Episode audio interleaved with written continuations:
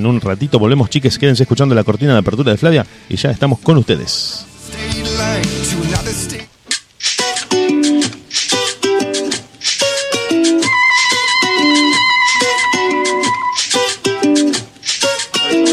Y otra sería. Ay, decime la verdad.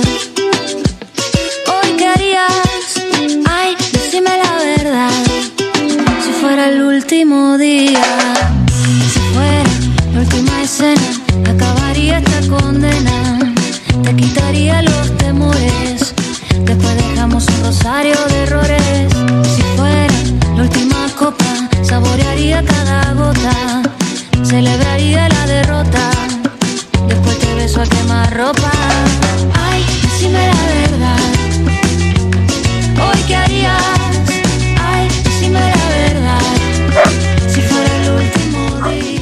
Ahora sí, ahora sí, Flavia, bienvenida, buenas noches, ¿cómo estás? Contame un poco cómo estás Buenas pasando noches. estas noches de calor, de primavera, ya más, ¿no? Un poco mejor la, la última parte del año en cuanto a lo climático, ¿no?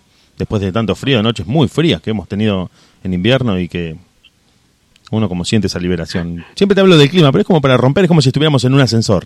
Te voy a decir, bueno, ¿con, con qué arranco? ¿Con qué arranco como para Claro. romper el hielo? Bueno, tira algo del tiempo que no comprometa a nadie, viste, que no, son- no nos involucra. Entonces como que es, el- es el mejor tema, ¿no? Claro, totalmente. Eh, no, por ahora fuera de joda, realmente es impresionante cómo cambia el estado de ánimo, eh, o por lo menos yo lo siento mucho, lo siento patente. Empieza Sí, sí. la primavera, empiezan los días más cálidos y cambia el estado de ánimo, cambia el humor, sí. Pero Sí, viste que es algo que, más allá de lo que uno pueda decir en forma humorística o en serio, eh, está directamente relacionado con, eh, con la cultura muy antigua de, de asociar el frío a la muerte y a la noche, y la primavera al surgimiento de la vida, al florecimiento de, de lo nuevo, a la renovación. Hay un montón de historias en la mitología que tienen que ver con eso, con que el invierno es un detenimiento del mundo y que la primavera es ese surgimiento, esa renovación. Sí, ¿Mm? Sí, pero, pero aparte de la cuestión de la mitología y de la cuestión cultural, es una cuestión natural. La naturaleza Exacto, de a física eso. y de química, y de física y de química, puntualmente. Sí, sí, sí, que, que se ha sido interpretado de esa manera en las sociedades como, bueno, hay un montón de historias, ¿no? Que tienen que ver con, con el descenso a los infiernos durante el invierno y la vuelta, el regreso durante la primavera, etcétera, etcétera, y que uno lo puede comprobar, bueno, sin llegar a, a la biblioteca, lo puede comprobar en la calle. La gente no quiere volver a su casa, la gente tiene ganas de estar en, en- en la vereda, tiene ganas de ir hasta la costanera, los, los que estamos cerca del río. Eh, cualquier actividad que implique estar al aire libre, estar con gente, estar despierto hasta altas horas, eh, se produce justamente por la temperatura. Si no, es como el, el famoso que decís, me estoy apocado, estoy eh, apachuchado y me quiero ir a mi casa a dormir cuando hace frío, cuando es de noche. O así, no, no, para, para un poco. Que, ¿A dónde crees? ¿Viste? Como que la primera Sí. respuesta es irte a dormir cuando hace frío. Sí, aparte me- también es, es como muy eh, impresionante en, en invierno, esto, son las 7 de la tarde y está oscuro y por ahí uno si no está como muy atento al reloj te parece que son las 10 de la noche. Exacto. Y, digamos, no te podés ir a dormir a las 7 de la tarde. O sea, Sí, es como sí. eh, se pierde como mucho eh, como me parece que está como relacionado, digamos, esto en la cantidad de horas del día que uno está como con más mayor actividad. Me parece que cuando empiezan las temperaturas más altas hay muchas más horas de actividad. Este, inclusive también pasa, eh, eh, no sé si será tu caso o el de mucha gente, creo que tenemos esa percepción de que si vos eh, salís del trabajo en invierno y ya es de noche, es como parece que pasaste todo el día trabajando. Y cuando salís en verano, que todavía está el sol, que hay gente en la calle, vos decís, bueno, no es tan tarde, a pesar de que sea la misma hora. Por ahí es la misma hora, pero vos decís, bueno, no es tan tarde, ¿viste? Sí. Eh, hay gente charlando, están los chicos jugando en la calle, como que vos decís, bueno, no, me rindió el día. Entonces te, te pone optimista. En cambio, cuando salís a las Sí. 7 de la tarde en invierno y vos decís, oh, ya es de noche cerrada, no hay un alma en la calle, digo, ¿qué- qué- Totalmente. ¿viste? Te parece como que casi la madrugada. sí. Tenés esa, sí, esa sí, sensación, totalmente. así que... Este, bueno, eh, mm, yo le quería, no le dije a la gente, no se lo anticipé, pero bueno, lo vamos a decir ahora al aire para que todos eh, los que están escuchando. eh, este es el último jueves en el que vos, Flavia, estás en la radio, pero las puertas quedan abiertas. No es que eh, no, no vamos a dramatizar esto, simplemente un cierre que le damos para hacer la segunda temporada en un futuro. Es como una serie de Netflix. Está terminando la primera temporada. Dejamos, dejamos algunos cabos sueltos y para que la gente quede enganchada, viste el famoso cliffhanger que te dicen cuando no, no se sabe qué pasó con tal personaje o el auto ese que se fue a fondo para el horizonte, vos decís, ¿dónde fue? Bueno, tenés que ver la segunda temporada. Entonces, este, vamos a darle un cierre hoy, vamos a charlar un poco, vamos a, si querés, vamos a evaluar lo que fue este espacio, lo, lo que se generó. La gente se enganchó muchísimo con, con este espacio de psicología, en donde muchas veces también la radio tiene eso, si bien invita a, la participación del oyente, a veces exponer algo tan tan personal, tan íntimo de uno, viste, no no está tan bueno. Eh, lo que tiene el oyente de radio, esto te lo digo como por, experiencia propia, es que la radio te permite cierto anonimato donde vos sos como el espectador de cine. Podés participar sin involucrarte. Creo que el cine tiene esa magia en la que vos desde la oscuridad sos un voyeur, donde, donde ves todo lo que pasa, donde sabes todo, inclusive lo que ignoran los personajes, pero vos nunca estás involucrado, porque estás escondido en la oscuridad, estás mirando desde una cierta distancia, y eso en la radio también lo tiene. El, oyente te escucha, te dice te estoy escuchando y demás, pero no sé si te voy a contar lo que me está pasando. Porque por más que vos no me mandes al frente en vivo, ya me prendí fuego ante que el que me tomó el número, el mensaje. El que recibió mi mensaje sabe que de alguna manera me expuse. Y si te digo, mira, hoy, hoy me dejó mi pareja. Me acaba de dejar mi pareja, ¿qué me puede estar? Bueno, es como que te tiraste nafta encima, un fósforo y decís, me, me, incendié. Ya está, al bonzo. Y, es medio fuerte, ¿viste? Por ahí, a veces en un ámbito de más confianza lo pueden plantear de otra manera. Pero siempre la invitación siempre está. Siempre está como un tema general, a veces no siendo autorreferencial. Uno puede, puede como tirarlo como un tema para decir, abramos la mesa. Voy a tirar una bomba en esta mesa de gente para ver qué opiniones hay, ¿no? Un poco de lo que, de lo que se puede. Claro, lo que me parece como, como, eh, como importante decir de esta cuestión, ¿no? De, bueno, primeramente agradecer a, este espacio, eh, a, bueno, particularmente a vos, eh, me parece de esto de, la invitación a participar del programa, estuvo buenísimo, yo siento que ha sido como una, una experiencia que para mí ha implicado esto mucho aprendizaje, es la primera vez que, participo en la radio y me, me, encantó, me parece que está re bueno, digamos, como, como espacio para poder eh, esto decir algo, transmitir un mensaje, dar una perspectiva, una opinión. Eh, me parece que es un, tiene un, ritmo muy interesante también. Eh, sí, sí me quedaba pensando con respecto a esto de la dinámica de ida y vuelta con el oyente, que me parece que, por lo menos para este tipo de temática que, se plantea en este espacio, digamos, de, psicología, me parece que está, está bueno como por ahí esto de estar como un poco más al tanto. Digamos, la idea de esto no es nunca que la persona hable de su historia si no quiere, ni que se sienta invadida, ni que se sienta que tenga que decir algo que no quiera. Pero sí me parece como en esto de un ida y vuelta de, bueno, hay alguien que está escuchando, eh, digamos, me parece que en ese sentido el feedback es importante, por lo menos fue la perspectiva que yo tuve sí, sí, sí, de poder saber, bueno, hay gente que lo está escuchando, que le parece interesante, eh, que, que, alguien pueda decir algo de eso, eh, me parece que también lo hace como más rico, ¿no? Sí, sí, eh, pero bueno, me parece que es cuestión de, de, probar de una manera, de otra, hasta encontrar la, la lógica, y bueno, son todas experiencias que sirven, me parece. No, no, totalmente. Además, vos sabés que a veces uno analizando sobre uno mismo la conducta como oyente de radio, porque por más que uno haga radio, también es oyente de radio, te ha pasado a vos, me imagino, y le ha pasado a mucha gente, me ha pasado a mí, que, has escuchado un programa durante 10 años y, nunca mandaste un mensaje, nunca llamaste por teléfono, y, vos sos una oyente fiel y vos decís, yo todos los días escucho este programa, o todas las semanas, y jamás le dices, a ver, ni que lo estoy escuchando desde donde vivo, ni que me está pasando esto, ni que me hicieron matar de la risa un día, ni que contaron algo que me cautivó. A mí me pasaba con un programa de madrugada que lo escuchaba todas las madrugadas, y jamás le mandé un mensaje diciéndole, che, ni buen programa, ni, ni, sigan así, ni no cambian. No le mandé nada nunca, pero vos me decís, ¿cuál es la razón? No te podría dar una respuesta. No es, no es que ni, ni timidez, ni, ni nada que tuviera que ver con algo que me estaba pasando. Era simplemente que lo escuchaba y por ahí no registraba, eh, o no me nacía, o no se daba, pero no nunca tuve contacto con ellos. Y los escuché durante, ¿qué te digo? Tres o cuatro años. Durante madrugadas enteras. Y, vos decís, y, es que como que uno no, nunca puede terminar de cuantificar eh, a nosotros, por ejemplo, nos pasó que haciendo el programa pensábamos que solamente eh, durante la cuarentena, puntualmente durante la cuarentena, pasábamos música, eh, nos divertíamos y por ahí hablábamos de algunas noticias divertidas tratando de bajarle el tono a todo lo que estaba pasando y nos llegaron algunos mensajes diciéndonos que era muy importante para la gente que nos estaba escuchando saber que estaba la radio todos los días, porque nosotros salíamos de lunes a lunes durante la cuarentena. Y la gente valoró mucho eso y nos mandaron unos mensajes con una carga de afecto, con una calidez eh, impresionante contándonos que la radio les representaba a ellos y les resultaba de mucha compañía en un momento en el que por ahí querían despejar la cabeza, pensar en otra cosa, escuchar algo distinto de lo que estaba pasando durante el día y nos sorprendió, nos sorprendió para bien, ¿no? En el mejor sentido. Esto de, me parece que Flavia se le cortó, bueno, pero ahora se va a volver a unir. Nosotros, mientras nos quedamos con vos, vamos a poner un poquito de música mientras Flavia se vuelve a conectar, porque, bueno, los problemas de Internet, ¿no? ¿Quién no tiene problemas en Internet? con Internet en este mundo? Yo creo que nadie, solamente Bill Gates.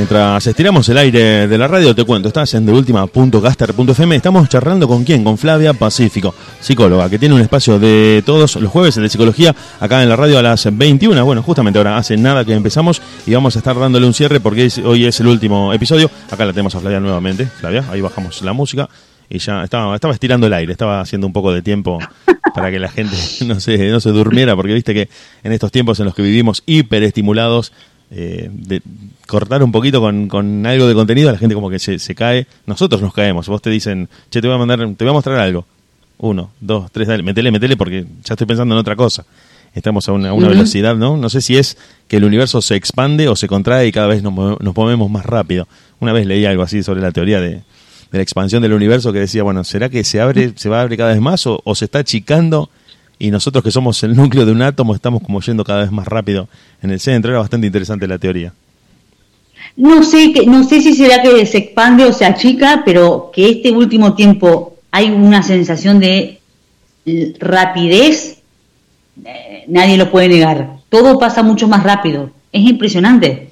Sí, sí, vos O sea, sabés que... que es como- Yo creo que las redes sociales han sido un signo muy claro de eso, donde por ejemplo la número un- uno hoy es TikTok, que es una red social que consta de videos de 15 segundos, no más. No videos de, de 3 minutos, no. No, no, tenés que, en 15 segundos es el tiempo que tenés para impactarme, para sorprenderme, para llamar mi atención, para hacerme reír, solo 15 segundos. No más, no, no puedes hacer un video extenso en el que haya una introducción. Eh, por eso, mm, en- inclusive, mirá esto que estás diciendo, qué bueno que está, que no sé si lo hemos, lo hemos contado en el noticiero, pero bueno, no sé si lo comenté con vos, que Netflix habilitó la posibilidad de que los eh, usuarios vean las series y las películas o cualquier contenido al doble de, de velocidad de reproducción. Ah, miren. Lo que hace que, bueno, esto generó un- una rispidez total porque los directores, los guionistas, los actores dijeron, pero al final me maté actuando para que vos me hagas hablar como una ardilla con un botón del control remoto. Es una locura esto. Bueno, se, rebelaron contra Netflix, pero también le permitió en esta velocidad en la que vivimos que si yo, por ejemplo, estoy en un grupo de amigos y todos ustedes están hablando de la serie Dark, yo no la vi. Bueno, quiero estar al día, quiero hablar con ustedes. Pongo todo a 2X y un capítulo de 40 minutos lo veo en 20 acelero, me pierdo las actuaciones, me pierdo, como que generalizo el argumento como para poder verlo y en la mitad del tiempo puedo ver lo que ustedes vieron en un tiempo X. Es una locura total lo que está pasando. Sí. Porque ya uno pierde Sí, el disfrute de, de la obra estética, ya como que está cumpliendo con una cuestión cuantitativa, de cantidad y no de, de la calidad de lo que estás viendo. Sí, también, sí, sí, me parece que entran en juego como muchas cosas ahí, eh, porque también que, que tanta urgencia, o- bueno, depende como mucho de la circunstancia y el para qué sería, pero me parece que, que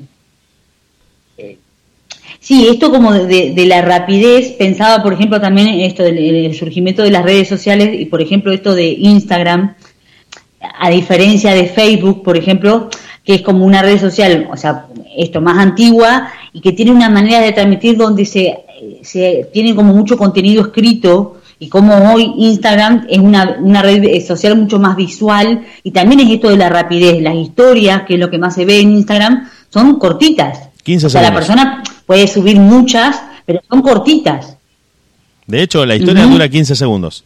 Eh, Si vos la dividís en dos, está- Claro. está, medido por, por encuestas y por estudios de que el 70% no ve la segunda historia o la segunda parte de la historia. O sea, tiene que ser esos 15 segundos. Imagínate que... Claro, y, y eso también permite como, si, si uno consume Instagram, lo que se ve es como que permite como la cuestión como de la espontaneidad, ¿no? Alguien está haciendo cualquier, o sea, depende qué tipo de uso le dé a la red social, pero qué tipo de información transmita, pero la persona puede contar muchas cosas a lo largo del día porque se hace rapidito. Y con esta cuestión de los filtros y todo, también es como, tal vez la persona no tiene que eh, como arreglar tanto el ambiente, ni arreglarse tanto, ni acomodarse tanto, porque eh, lo soluciona la pantalla, digamos, algo de eso. Flavia, ¿podés poner tu cara en la cara de un actor de cine, de una actriz, de una película, de un partido de fútbol? Hay aplicaciones que te permiten, con esto del deepfake y de, de las, las caras que se pueden montar en la cara de otra persona, donde vos te transformás en un jugador de fútbol y en el video donde se está jugando un partido en una cancha de fútbol y vos decís, yo quiero ser ese jugador, pones tu cara y la aplicación se encarga de hacer el resto. O te pones, eh, bueno, había una que estaba circulando que era la más utilizada, donde muchas mujeres se ponían en el papel de Kate Winslet, la de Titanic, y protagonizaban las escenas junto a DiCaprio. Y era para matarse de la risa, como no podías casi notar la diferencia. Y esto recién está evolucionando, recién está en una época, en una etapa primitiva de su desarrollo, este tipo de aplicaciones. Y en un futuro, lo que no quiero ser ni apocalíptico ni, ni lapidario en lo que voy a decir, pero esto de poder alterar la cara de las personas a voluntad con una facilidad tan grande desde herramientas de video, va a permitir que las noticias después terminen conviviendo entre la falsedad y la veracidad de manera imposible de identificar. Bueno, y hoy pasa lo mismo sin que te modifiquen la cara. justamente, justamente las, las Claro. eh, pero digo a un nivel mucho más grave, mucho más profundo. Sí. Ya circulan, no, no, no, ya circulan porque esto que vos decís es, es tan así que inclusive WhatsApp tuvo que implementar en plena pandemia una herramienta para desalentar los audios estos que te dicen, mira, un doctor de China me dijo que con un martillo le da un martillazo al coronavirus y te curás. Y todo el mundo lo replica y lo comparte y vos decís, pero no te das cuenta que eso es inchequeable. No, porque me lo pasó una amiga que es enfermera. ¿Qué tiene que ver? Y tuvieron que implementar eso porque si no, a la histeria generalizada que ya había, sumás estas noticias que se replican y que alguien con un tono muy solemne e impostando la voz dice soy el médico, soy el doctor eh, Cureta y les digo que el coronavirus, vos decís, uh, lo está diciendo un doctor. ¿Qué sabés si es un doctor? Entonces, viste, esto igualmente se supo y se, se, se descubrió, se, se vio que, que respondemos de esa manera eh, cuando pasa lo de la guerra de los mundos, que nosotros creo que la hemos contado acá en la radio en un momento, cuando Orson Welles dice, a través de una transmisión radiofónica, hace toda esa eh, dramatización de que venían los extraterrestres y demás, y la gente salía con la escopeta a esperar las naves espaciales, y le dijeron, pero era un programa de radio, ¿a dónde vas? No, dice, bueno, en la radio estaban diciendo que venían las naves alienígenas, y bueno, te das cuenta que eso no está pasando.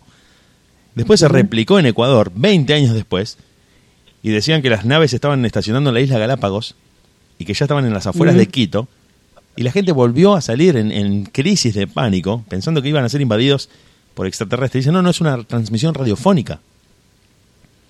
Bueno, pero vos fíjate que en ese sentido, eso es un- como un caso absolutamente extremo y súper grotesco, digamos, pero si no, pasa eso cotidianamente con la opinión de cualquier Sí, cosa, sí, sí, con- sobre respecto a la realidad política del país, respecto a la realidad económica, respecto a cuánta gente hay, no sé qué, cuánta gente hay, no sé cuánto, o sea, nos influ o sea, la influencia de los medios de comunicación de cualquier tipo, radial, las redes sociales, los noticieros, eh, es impresionante en la vida diaria. Por eso está bueno esto de uno poder intentar ser como algo de, digamos, crítico sobre lo que escucha.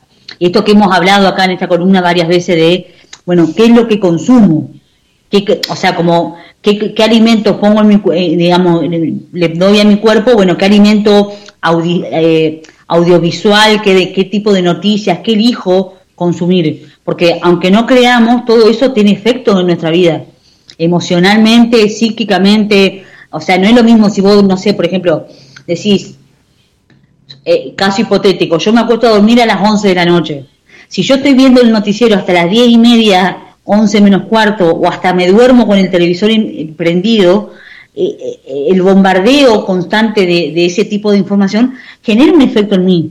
Entonces, lo último que yo vi y escuché antes de dormirme, es una noticia de no sé cuántas personas murieron en no sé dónde por no sé qué enfermedad y no estoy relajado. Entonces mi manera de dormir, mi tipo de sueño, mi, mi, mi- o sea, va a ser de una manera. En cambio, si yo digo, bueno, me acuesto a dormir a las 11 de la noche y consumo televisión o radio o, o las redes sociales o el celular hasta las 9 y después, no sé, desconecto y estoy, eh, no sé, haciendo otra cosa, bueno, la manera de, de dormirme y entrar en el mundo del sueño también es diferente. O sea, todas esas cosas, por ahí lo hacemos tipo en piloto automático, pero está bueno re- revisarlo porque tiene efecto.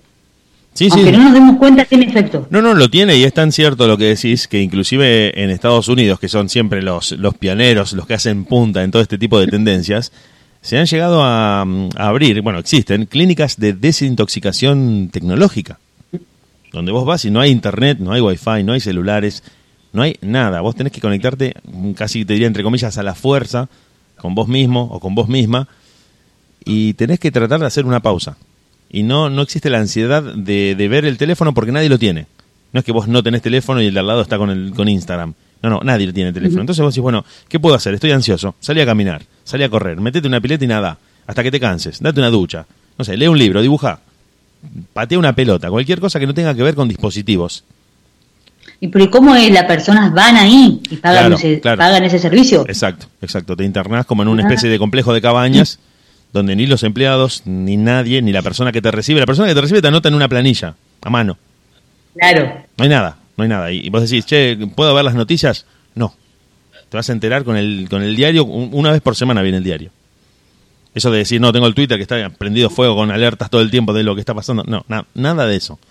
Porque se ha llegado eh, inclusive Claro. a, a relacionar con el síndrome del burnout que, que sucede en los trabajos, donde por el exceso de, de actividad ¿no? en el que uno está metido tratando de rendir al máximo, se te prende fuego la cabeza, o sea, literalmente se, se te quema la cabeza, por eso le dicen así en inglés, y uno termina colapsando con las consecuencias neurológicas que eso le puede traer, de decir, bueno, estoy con las redes, estoy en el trabajo, estoy Bueno. conectado, vos decís, para, para un poco. Pero fíjate, fíjate qué interesante, porque esa, esa como enfermedad también está muy relacionada con el, el ni- el nivel de poco, poco, poco estímulo del resultado. O sea, son eh, eh, esa sensación de que se quema la cabeza es cuando me esfuerzo, me esfuerzo, me esfuerzo, me esfuerzo. Por ejemplo, un trabajador de salud, que es como me esfuerzo, me esfuerzo, me- y, y- y- y cuando se ve que los resultados son como pocos o, mucho lo que se trabaja y en realidad lo que se lo que se termina viendo como positivo del resultado, bueno, es en algunos casos eso es, es como el agotamiento del mismo sistema tan desgastado, o sea, como que tiene que ver con muchas cuestiones. Pero sí está bueno eso de, de- de- del registrar como el bombardeo desde muchos lugares, sí, sí, del Claro, bombardeo de claro. información y de cuestiones estresantes. Porque otro, otra tendencia que también se instaló acá, que bueno, también viene de los países del, occidentales, principalmente de Europa, pero principalmente de Estados Unidos. Ese es el gran manicomio del mundo. Eh, bueno, no, no quiero decirlo mal, pero bueno, es así, están como sujetos a una psicosis impuesta desde esa cultura militarista y del consumo, donde el consumo y la conducta militar están eh, muy, muy identificados y muy relacionados. Porque a vos se te da la orden de que compres algo como si vos fueras un soldado. De la misma manera que te mandan al ejército y vos tenés que obedecer las órdenes de un superior, la misma marca te dice, vos querés pertenecer, querés ser el más vivo, el más inteligente, el que tiene lo último, no, comprate este teléfono. Y de- desde Estados Unidos también vino el, el síndrome o este tipo de comportamiento que se llama FOMO, acá en Argentina lo, lo conocimos hace unos años, que es el Fear of Missing Out. Es decir, el miedo a, perder- a perderse algo, a estar perdiéndose algo. Estoy afuera, no vi el último meme, no, no vi el último videíto. Todos están hablando de un video donde, donde un perro, no sé, pelea con un gato. Yo no lo vi, Eh, estoy afuera, estoy afuera, me- no pertenezco al grupo. Y voy corriendo en esa velocidad, digo, tengo que ver ese video. Porque la crisis de ansiedad, de decir, bueno, todos se ríen diciendo, ¿viste que el gato esto, el gato lo otro, el perro del video? No, yo no lo vi. No, Vos estás segregado automáticamente. Bueno, bueno, pero eh, ahí me lleva como así como tipo automáticamente a, a pensar también, bueno, esta desesperación por querer pertenecer tipo a cualquier costo, también está bueno como revisar, bueno, qué te qué pasa. no, no, lógicamente, lógicamente. Porque, porque, o sea, eso implica un nivel de desconexión absoluto. Porque una cosa es re- reconocer que vivimos en una sociedad de consumo. Eso es una cuestión, ¿no? O sea, todos estamos atravesados por la sociedad de consumo, querramos o no querramos. obviamente que podemos tener mayor o menor nivel de, como de cierta rebeldía frente a eso y reconocerlo y poder decir, che, a ver, no puede ser que yo trabaje para tener la tarjeta de crédito y todo el tiempo estar comprando, comprando, comprando, tipo eh, como una bola que crece, crece, crece y yo tipo sin darme cuenta no registro. Esas cosas se pueden hacer y están buenísimas, digamos, tomar conciencia. Pero me parece que por otro lado también esta cosa de hacer, hacer, hacer por pertenecer, eh, esto de todos hablan de tal cosa, quiero ir a hablar de eso también. Bueno, podés no hablar porque te puede no interesar y que está todo bien. O sea, pero el, el tema es también esto, en los grupos sociales en los que te moves, el tipo de vínculos que tenés, si realmente vos sentís, bueno, con estas personas siento que me encuentro y puedo hablar de mí, de lo que me está pasando, de cómo me siento, o tengo que hablar de superfici superficialidades. Bueno, justamente por eso te decía, porque mm, volvemos de nuevo al principio. Esto que pasó con Netflix, que yo te contaba de esto de permitirle al, al suscriptor, al usuario de Netflix, de ver las series y de ver eh, todos los contenidos al doble de velocidad, tiene que ver con esta superficialidad de que la serie es el nuevo tema de conversación. A vos te invitan, no, no tus amigas, no tu grupo de amigos, por darte un ejemplo, a vos o a mí o a cualquiera de los que están escuchando la radio, te invitan a un lugar donde ya hay conocidos de conocidos, donde vos no sos directo amigo, ¿no? Que, que vas por intermedio de un amigo o de una amiga, pero la gente que está ahí no la conoces mucho. Entonces como que el tema casi de conversación muy extendido es el de qué serie estás mirando, qué serie terminaste de mirar, cuál me recomendás. Gira casi todo en torno a las series. Porque se ha producido una bulimia de series gigantes donde miramos 50.000 series al mismo tiempo. Estoy viendo la segunda temporada del primer capítulo, de la cuarta, bueno, etcétera. Mm. Y se ha producido eso de decir, che, vos sabés que yo no miré ninguna de las que están comentando. Me, me siento tan afuera de lo que dicen que me quiero matar.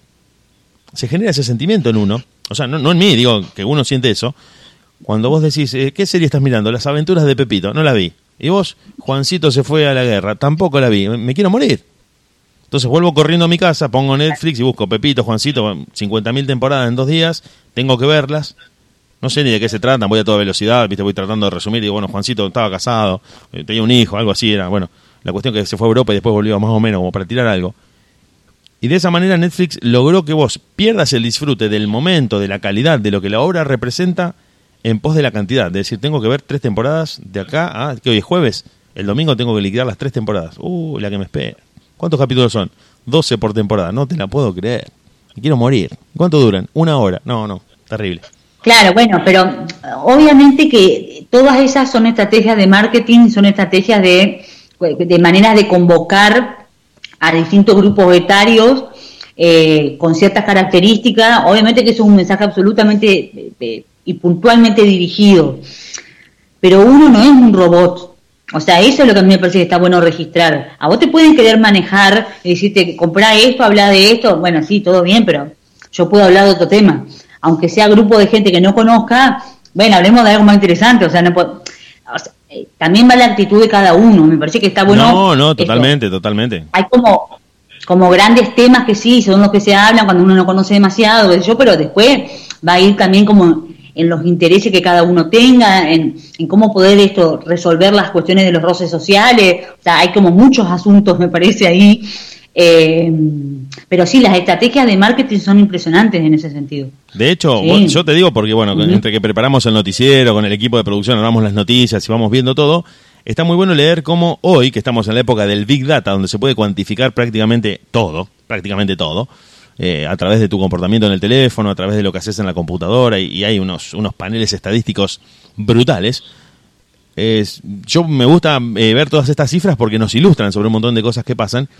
Y un estudio de, estos, o estos datos que se publican, eh, decía que el 60%, el 60%, es decir, de 10 capítulos, 6 quedan inconclusos por parte de los televidentes de Netflix. Es decir, de 10 capítulos que, que 10 personas arrancan a ver en una casa, cuatro se ven completos y los otros seis quedan o para el otro día, o son interrumpidos y pausados, o, se ponen a ver otra cosa. Es decir, nadie los ve de un tirón. De, eso, de esos 10 o el 60%, de, de 100 se ven 40 y otros 60 quedan, bueno, me llegó una llamada, me llegó un mensaje, eh, me aburrí, me quedé dormido, etcétera, etcétera, etcétera. Y eso permite también ver qué comportamiento tenemos nosotros y que a veces también te asusta un poco de pensar cuánto saben de nosotros que vos decís, no, no, estoy, no quiero que me vigilen tanto, demasiado tarde demasiado tarde. Saben absolutamente mm. todo de vos. ¿Qué hiciste? ¿A qué hora? todas las veces, qué compraste, qué no compraste, qué página visitaste. De hecho, a mí, por ejemplo, Obvio. entras en internet y te dicen, visitaste esta página por última vez el 23 de septiembre a las 4 de la tarde. Digo, ¿cómo sabías? ¿Te acordás? No, almacenamos datos. Almacenamos datos, Bonadeo. Es una Matrix gigante. Bueno, se- ya se está teorizando de que vivimos en una, en una ilusión computarizada y yo ya no quiero ni leerlo ese estudio porque digo, ya veo que el tipo dice, vos sabés que estamos en una Matrix, vos sos, sos Neo, te tomaste la patilla equivocada y estás adentro de la computadora. Así, no te la puedo creer. Entonces vos decís, Obvio. ¿será realmente Sí, así? estamos todos. eh, O sea, esto de estar dormido, eh, o sea, Neo en ese punto es, es impresionante esa película, lo que muestra esto de estar dormidos o despiertos frente a la realidad, ¿no? Esta Matrix sería como esto de estar todo el tiempo en esto que hemos hablado en este espacio de dormidos en el sentido de creerme todo el tiempo la historia que me cuento, ¿no? Y, y despierto sería esto, poder decir, bueno, ¿qué pastilla quiero tomar? ¿De qué color?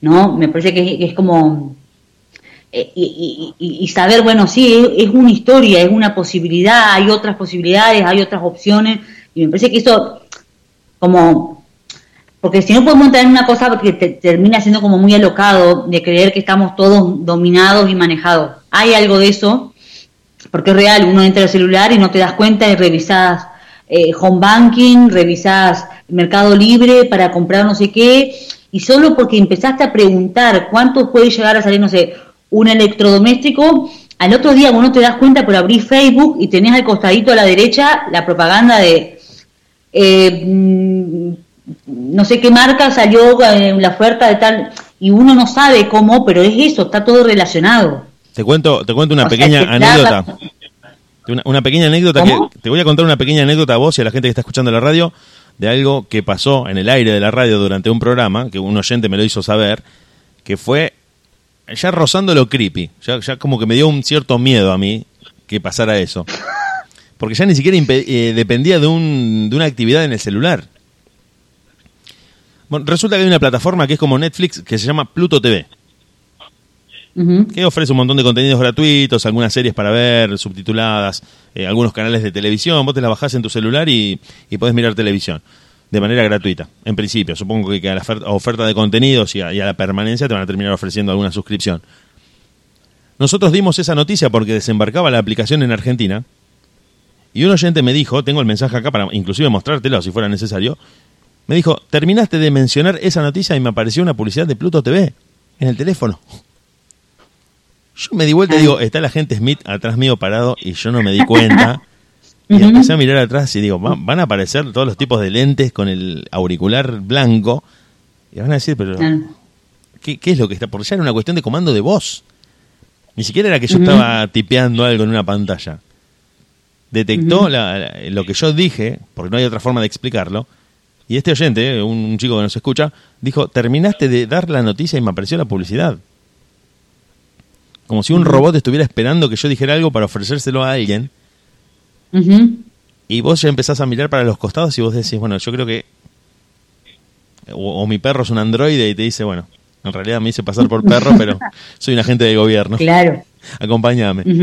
Y ahora está circulando en internet, eh, después te lo voy a pasar al link, para que la gente lo busque, si la gente lo quiere buscar, de un, eh, un youtuber que se dedica a hacer videos, que mm, hace una recreación de que Neo toma la, la pastilla, la distinta, la otra pastilla, la de quedarse en la Matrix, no la de vivir el mundo real. Elige quedarse en la Matrix y vivir su vida de manera normal.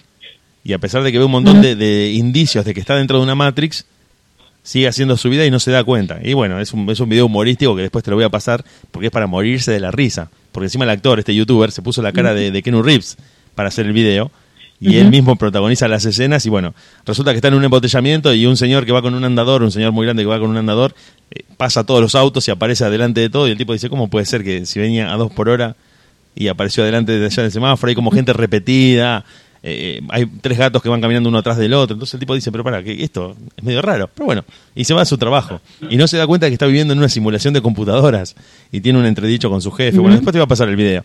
Entonces uno termina como teorizando que si bien esto, como decís vos, es un ejemplo exagerado, llevado a sus últimas consecuencias y, y puesto como obra de arte, en cierto sentido comparte algo de realidad, y algo de eso sí está pasando sí está pasando en el sentido de que somos eh, manejados, de que somos eh, manipulados por las noticias, por la información, por los contenidos y en el que entregamos un montón de información nosotros. en el que nosotros eh, entregamos un montón de información. De hecho, hay eh, programas que filtran palabras clave para saber de qué hablamos. Eh, ellos pueden encender los micrófonos a distancia, pueden encender las cámaras a distancia, te pueden estar filmando o escuchando esta conversación en este momento a voluntad. De- vos te bajás una aplicación y te dicen, me dejás que use tu micrófono, tu cámara, que vea todas tus fotos, tus contactos y toda tu actividad en el celular. Y bueno, sí, ya fue, ser una aplicación para editar fotos, qué sé yo. Eh, Dale, dale, ya está, ya está. Y terminamos entregando un montón de información. Por eso hubo todo este problema con TikTok, que según dicen está enrutando todos los datos de los usuarios a China y que vendría a ser como una estrategia del Partido Comunista para eh, llevar información de los usuarios norteamericanos al- a los servidores chinos. Por eso Trump, que es eh, el presidente de, de- de Estados Unidos, de- mm, lo prohibió. A partir de este domingo entra en vigor la prohibición si no se toman algunas medidas. Se va a prohibir el uso de TikTok y el funcionamiento de TikTok en territorio norteamericano por eso. Porque en lugar de una estrategia de hackeo o de una infiltración de espías, crearon una aplicación que todo el mundo puede usar, muy divertida, que fue la número uno que se puso de moda. Y de los norteamericanos descubrieron que todo lo que vos haces en TikTok va a servidores que están en China. Y dijeron, pero entonces le estamos mandando los datos sin darnos cuenta por las buenas. O sea, no necesitaron de un hacker. Claro, Solamente necesitaron de una aplicación. claro. Y como tiene muchos filtros que permiten el reconocimiento facial y la, el ca- la- la carga de datos de un montón de cosas, hicieron que los chinos se hicieran con un- toneladas de datos de los norteamericanos y Donald Trump dijo, no, no, para, para. Nosotros somos los, los espías del mundo, no ustedes. Por eso es que les molesta tanto. Claro, cuando, ellos, cuando ellos espían al mundo están defendiendo la libertad. Ahora, si son espiados, está en juego la privacidad, la intimidad, etcétera, etcétera. Y es como medio perverso, ¿no? Ah, La claro. retórica norteamericana. Por eso son los grandes inventores de estas herramientas. Y ahora que han sido vulnerados con su propia medicina, no lo pueden soportar. Entonces empezaron a decir, pará, a mí me gusta espiar a los demás, no me gusta que me espien a mí. Entonces están bueno, haciendo toda una serie de negoci- negociaciones para prohibir el uso de TikTok. Que, bueno, entra en vigencia este domingo.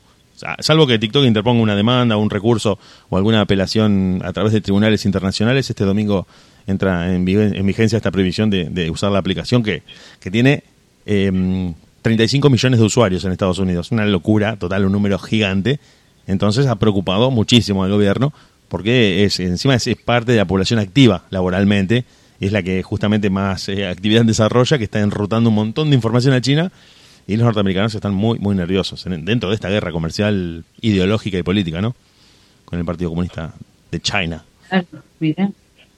Imagínate también que si ya lo estamos hablando acá en un programa de radio, la cantidad de cuestiones que debe haber por debajo, que no te- porque si ya, lo ya se sabe como a nivel de, eh, mundial, internacional, debe haber mucho más por debajo que no sabemos.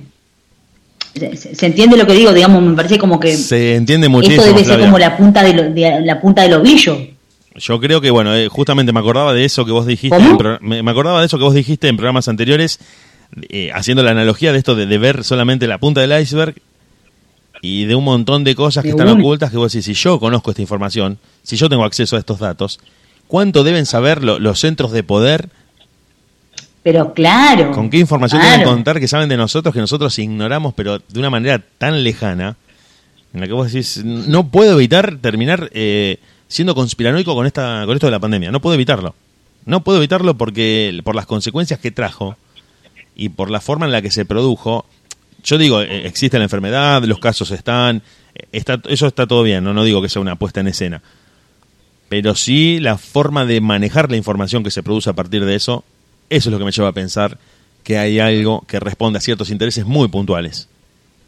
Porque otro tipo de pandemias han azotado a la humanidad en años anteriores y no se ha hecho mucho más que algún tipo de respuesta sanitaria, algunas medidas de gobiernos, pero no algo que está en boca de todos todo el tiempo con una cobertura mundial en la que yo creo que ningún eh, habitante de la Tierra está fuera de esta noticia.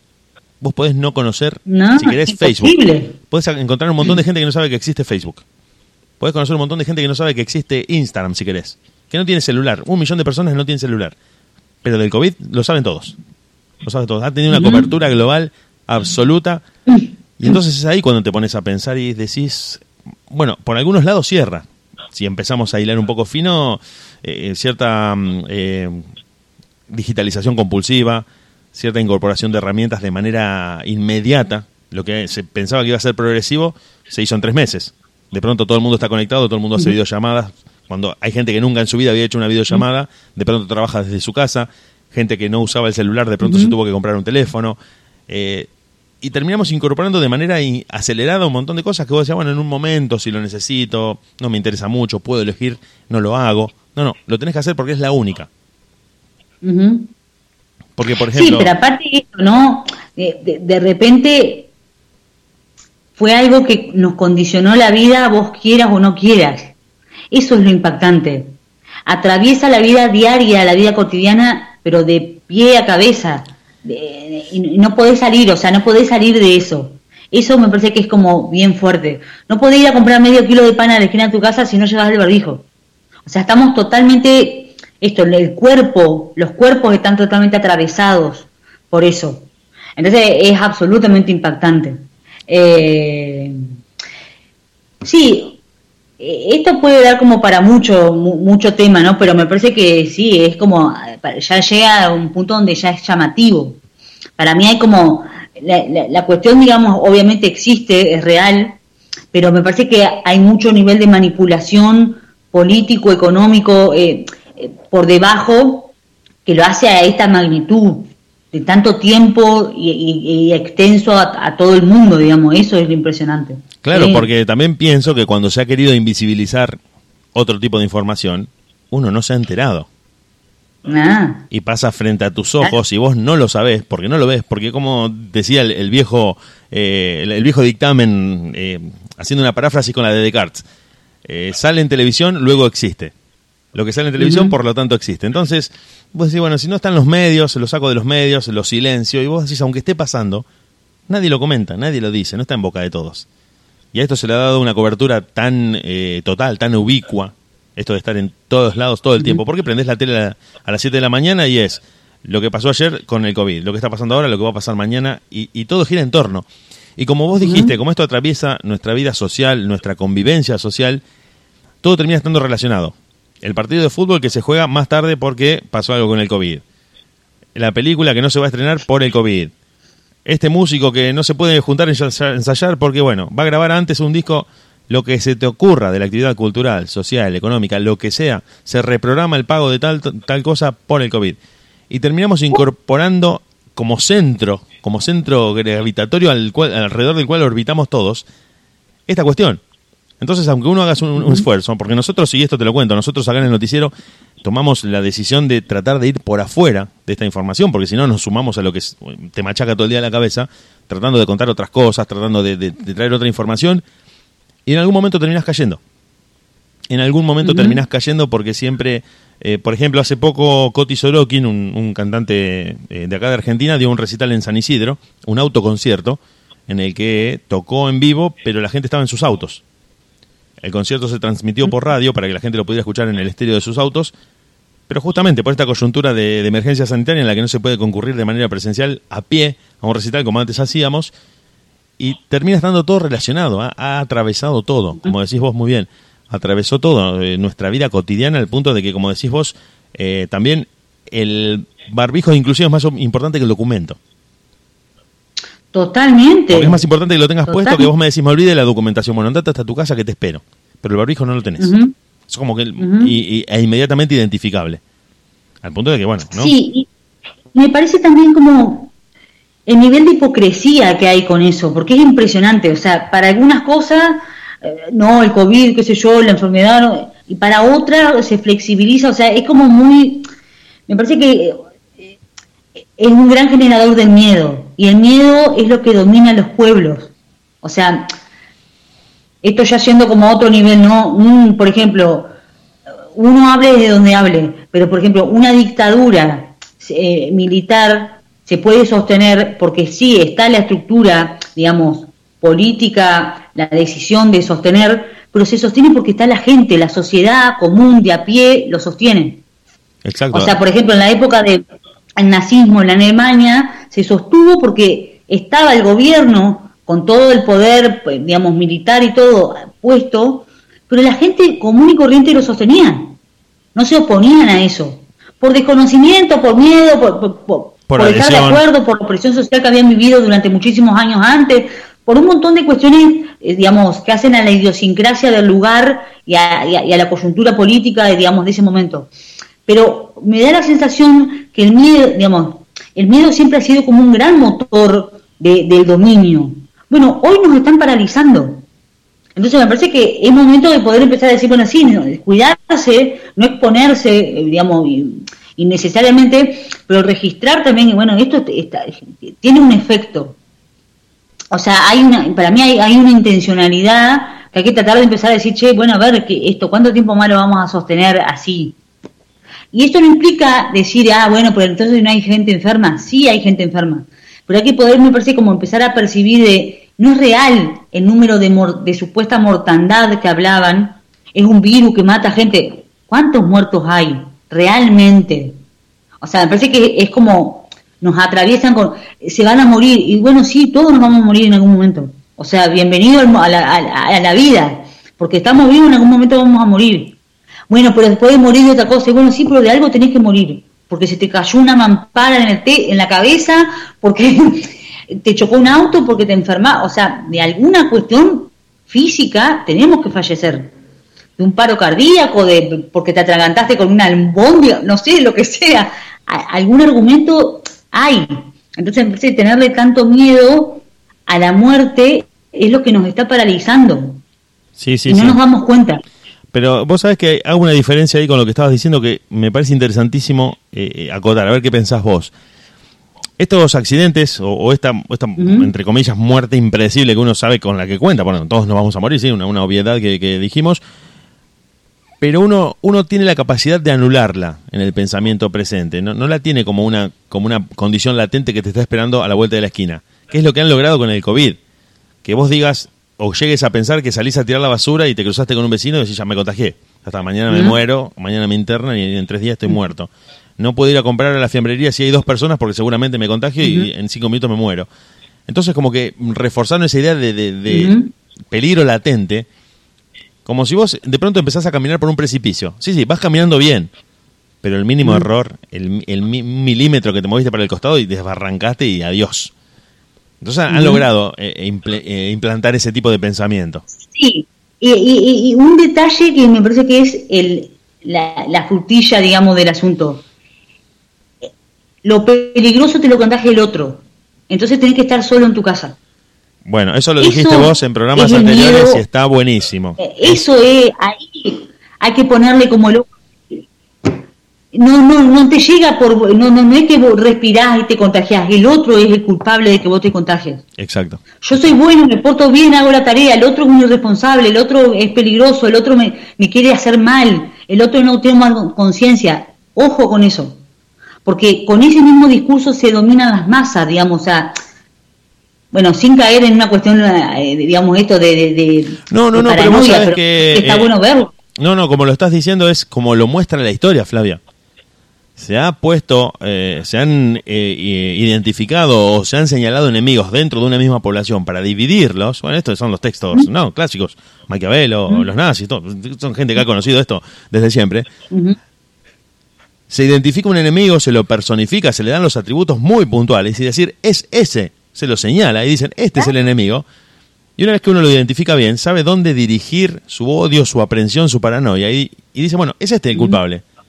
Y lo muestran infinidad de procesos sociales con nombres distintos según la historia y el contexto de cada país. Y te dicen, bueno, en esta república todos los que se visten con, con remera negra son el enemigo, porque son del partido político que nos viene a romper la cabeza y cada uno que veas es uno que te va a romper la cabeza a vos y a tu familia y a todo tu entorno. Entonces vos decís, bueno, tengo que aliarme al movimiento que me va a defender. Bueno, bienvenido, nosotros te vamos a defender. Y eso hay, pero eh, ejemplos para ser dulce en la historia. Podemos nombrar un montón. Y de esto se, se puede hacer eh, inclusive un ensayo bien documentado, y hay documentales eh, a toneladas, de cómo los gobiernos o que han querido tomar el poder o, orquestar una guerra, o, o, mm, ya te digo, respondiendo a intereses, han dicho, bueno, tenemos que tomar el poder por la fuerza en este país. Bueno, primero se implanta el odio. Y después las herramientas y los recursos que sirven a, justamente a ese propósito. Sí, un, un enemigo que, que un enemigo frente al que nosotros te vamos a defender. Nosotros, el Estado, tomado, no tomado, ganado, no ganado, eh, te vamos a defender de este enemigo. Así que señalizalo, tenelo presente, cuídate. Y, se, y se manda un mensaje, esto como subliminal más o menos, y, sin darnos cuenta lo, lo, vamos como haciendo propio. Y por ahí terminamos comprándole en la despensa de la esquina, charlando del tema sin darse cuenta. Y esas son las cosas que hay que poder revisar, de decir, che, a ver, estoy repitiendo como un loro algo que me dicen. Ahí, ahí es Eh, donde- ¿qué, qué pasa con esto? Lo sé, lo siento, lo creo, estoy de acuerdo, lo repito porque me lo dijeron 25 veces, entonces me parece que es real. O sea, me parece que eh, eso, como poder empezar a preguntarnos un poco. Ahí es, eh, volviendo y, y hilando esto con algo que vos dijiste en programas anteriores, de hacer la pausa, de no dejarme llevar por esta inercia en la que estamos todos metidos, en la que uno repite siempre las conductas de todos los días a manera de rutina, levantar el pie del acelerador y decir, para, ¿qué, qué me está pasando? ¿Qué estoy haciendo? ¿Cómo me siento? ¿Qué lugar me quiero dar para no tomar esto que viene desde afuera, chequearlo, analizarlo y no estar en esa carrera de rata en la que digo, bueno, estoy todo el tiempo con la noticia, la noticia, el contenido, las redes y pertenezco, pertenezco todo el tiempo. No, no. Digo, bueno, para, me están pasando cosas, eh, tengo miedo, estoy asustado, estoy nervioso. Voy a frenar.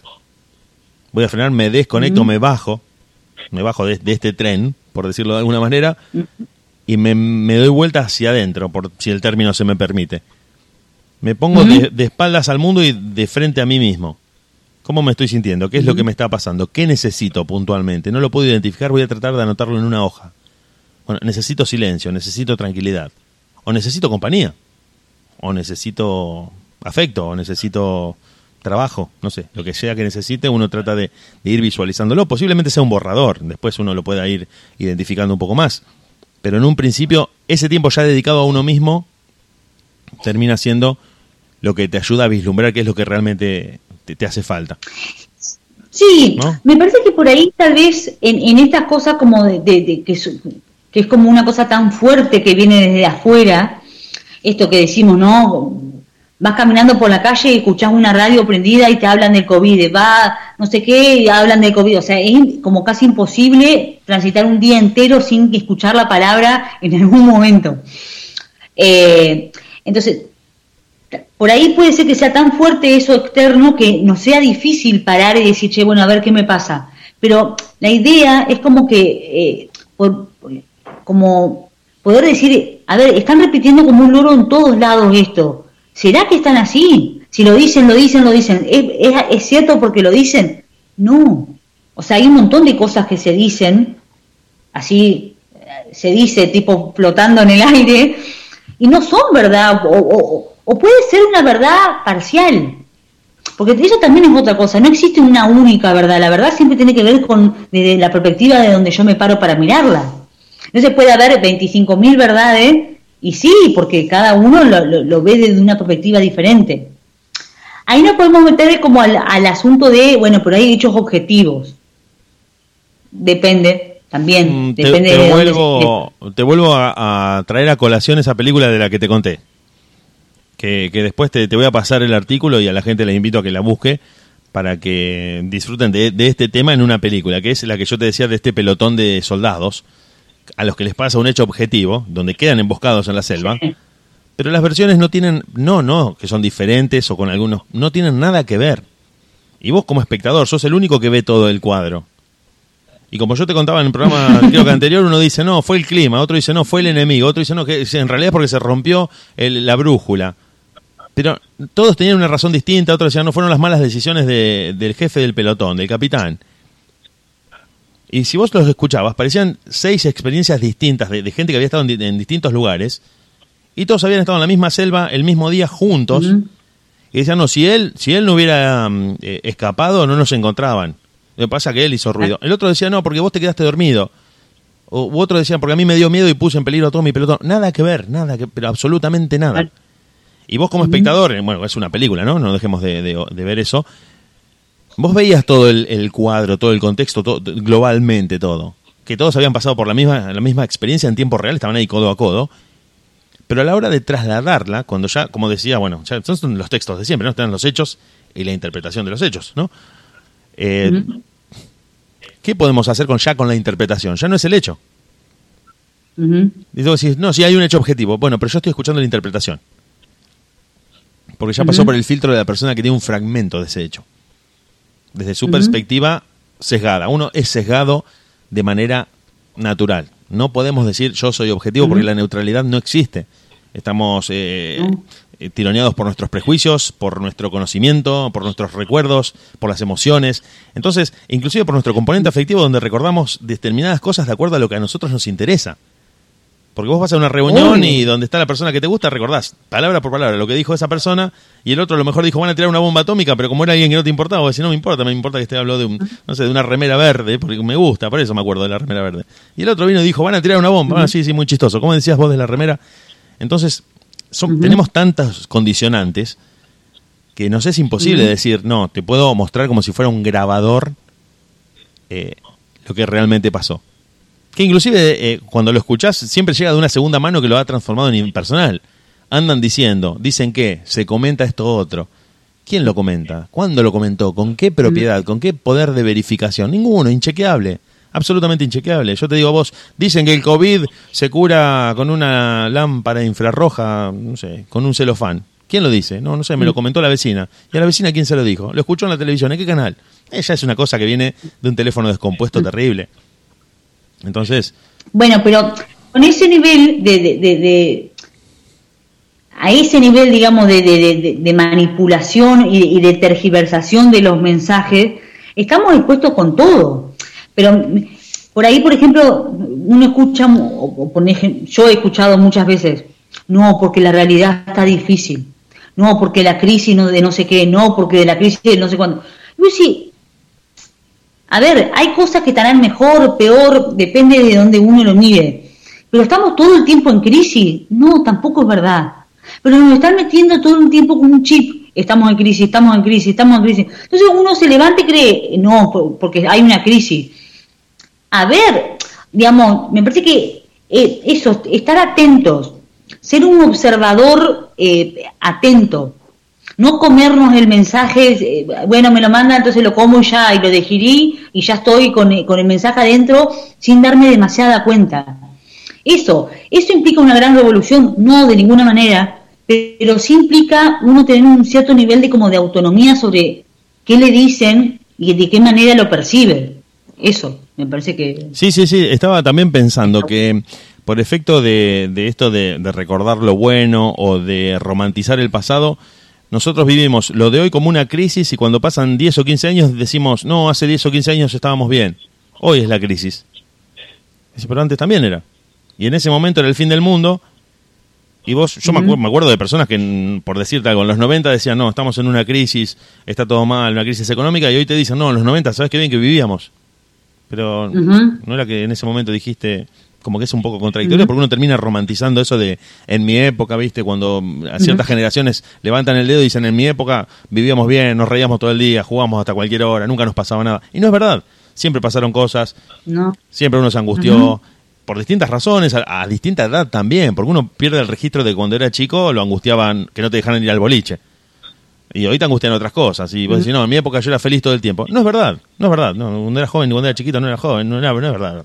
No, No, te dejaban salir a la, jugar a la calle y era el fin del mundo para vos. O sea, te vienen a buscar tus amiguitos. ¿Te dejan salir? No, me quiero matar. No. Me quiero morir. Están todos jugando en la calle y yo acá atrás de la puerta de mi casa mirando cómo juegan. Me quiero lo peor de mi vida. Claro. Pero bueno, uno lo- no lo va registrando y va sobredimensionando siempre lo que le está pasando ahora y mirando con esa nostalgia el pasado eh, bucólico, idílico, en el que dice, no, no, yo de, los 12 a los 35 fui feliz. Hoy, hoy que tengo 35 me quiero matar, eh, todo lo que me está pasando. No, no, en realidad no. Siempre has tenido momentos que te han hecho feliz y momentos que no, están, no han estado tan buenos en todo momento de tu vida por cuestiones de salud, por cuestiones Obvio. afectivas, por cuestiones económicas. Entonces hay que tratar de dimensionar para bajar sobre todo un poco el tono de- del dramatismo excesivo, exacerbado a veces del presente, con respecto a ese, como te digo, ese futuro, eh, a ese pasado perfecto, en el que siempre por ahí nos quedamos pegados, eh, siempre tratando de volver a, un lugar al que no se puede volver, ¿no? Sí, igualmente también eso tiene como tú una explicación como más, más eh, psicológica. Por ahí las personas tenemos como una tendencia a hacer absolutos recortes de lo que recordamos.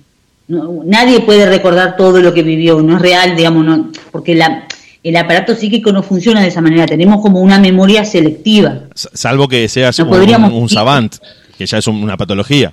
No claro, no podríamos vivir con la, la capacidad percep- perceptiva actual y en el mismo, digamos, y del mismo modo tener memoria, memoria, memoria, todo, todo en el mismo espacio. No se podría, digamos. Psíquicamente no funciona de esa manera. Entonces, los recuerdos que tenemos son absolutamente sesgados. Pero el tema es que nosotros creemos, no, no, no, yo me acuerdo. Vos le preguntás a alguien, por ejemplo, ¿cómo fue tu infancia? No, no, no, mi infancia fue perfecta, no me pasaba nada, éramos felices. Y después empieza como a hablar de cierta cuestión y decís, bueno, no, no, seguramente no fue todo tan perfecto y tan feliz. Pero eso quiere decir, entonces mis padres hicieron, no, no, no. Eh, Tenemos una, sele- digamos, seleccionamos ciertos recuerdos muchas veces eso es como para poder sobrevivir. Cuando hemos transitado algunas cuestiones que fueron dolorosas, el- hay como un, un mecanismo, digamos, de supervivencia que nos empuja a sacarlo del mapa de la conciencia para no tenerlo todo el tiempo presente. Entonces podemos seguir adelante, podemos, digamos, eso, seguir viviendo. Si estuviéramos todo el tiempo con eso presente, sería más difícil vivir. Claro, sí, sería como una especie Entonces- de, de, de tensión, de, de entorpecimiento de nuestro avance. Claro. Sí, sí, sí. Eh, pero bueno, pero, pero me parece que eso es interesante saber. Uno hace un recorte también de lo que recuerda. Por eso muchas veces los trabajos terapéuticos tienen que ver con investigar un poco, con profundizar y empiezan a aparecer otros relatos que uno hacía a nivel consciente, a primera de, a, a primera de cambio no las tenías. Claro, claro, y No, eh, mirá que, qué bueno que está, porque vos desde tu área y yo desde la mía podemos ver esto, eh, yo también lo veo desde la óptica del lenguaje cuando uno a través de las macro proposiciones eh, termina generalizando en, en tres o cuatro oraciones algo que es mucho más extenso. Leí una novela, ayer terminé una novela. ¿De qué se trataba? No te voy a contar las 600 páginas, palabra por palabra. No, es un marinero que se baja en un puerto, se, se queda a vivir en esa ciudad y conoce a su mujer. Fin de la novela. Te dije, en tres oraciones, un, un desarrollo de 25 capítulos. Entonces uno como que hace un recorte de alguna manera y que inclusive te pasa cuando ves una película y decís, che, no me acordaba de esta escena. ¿De qué se trataba la película? Y cuando la vi en su momento era de, un- de uno que viajaba por, por una ruta. Bueno, ahora que la veo te- me doy cuenta de que en realidad era un espía del gobierno, que yo en ese momento lo vi y, no- y me olvidé. Y el auto era un dragón que se transformaba en un robot. Digo, no me acordaba de esto. Mirá, me acordaba que solamente que andaba por la ruta. Porque como vos también cambiás y la obra de arte sigue siendo la misma, se transforma de acuerdo a tu afectividad, a la persona que vos sos, y empezás a poner la atención en otras cosas. Entonces vos decís, bueno, en un momento me identifiqué con el, con el adolescente de la familia, porque era como yo, bueno, pobre pibe, mira lo que le pasa. Después que fui padre, me casé, y veo al padre de la- en la película y digo, ah, bueno, el tipo tenía razón, entonces al final que era, parecía el malo, tenía sus razones. Y uno empieza a ver otras cosas que en un momento pasan inadvertidas, y, y va haciendo esos recortes, va haciendo esos recortes de contenido y bueno, tiene que ver con eso, ¿no? También. Así que, Flavia, ¿qué te parece si le damos un cierre a esto? Yo, eh, eh, inmensamente agradecido, te lo agradezco al aire, adelante de toda la gente que está escuchando ahora, que le- a- a- todo esto aprovecho para decirles a todos que ya les voy a estar contestando los mensajes, a la gente que está escribiendo. Gracias, gracias, gracias a vos, a la gente que te ha escuchado, a la gente que ha preguntado por vos cada jueves. Y bueno, esto es el fin de la primera temporada, o sea, somos como una serie de Netflix. La, la segunda la preparamos y en un momento vos decís, ¿te acordás que, bueno, viene la segunda temporada ahora? Y esto queda, queda la puerta abierta siempre. Bueno, yo te- que, eh, esto quería agradecer, eh, bueno, a, a toda la gente que fue escuchando en este tiempo. eh, y bueno, esto, me, me- me- una experiencia que me, gustó mucho, siento que, que he aprendido de la experiencia de, de- de transitar este espacio. eh, pero bueno, también llegan los momentos de poder cerrar ciertos espacios Exacto. para poder abrir otros. Exactamente. Y bueno, por ahora cerramos acá y bueno, vemos si, si, si se vuelve a abrir de esta manera, de otras, y vamos viendo. Las puertas van a estar siempre abiertas, Flavia. Nosotros te agradecemos desde acá de la radio y nos volvemos cuando nos veamos, como decía la, la frase. Así que te saludamos. Dale. Hasta luego. Bueno, un beso, chau, chau.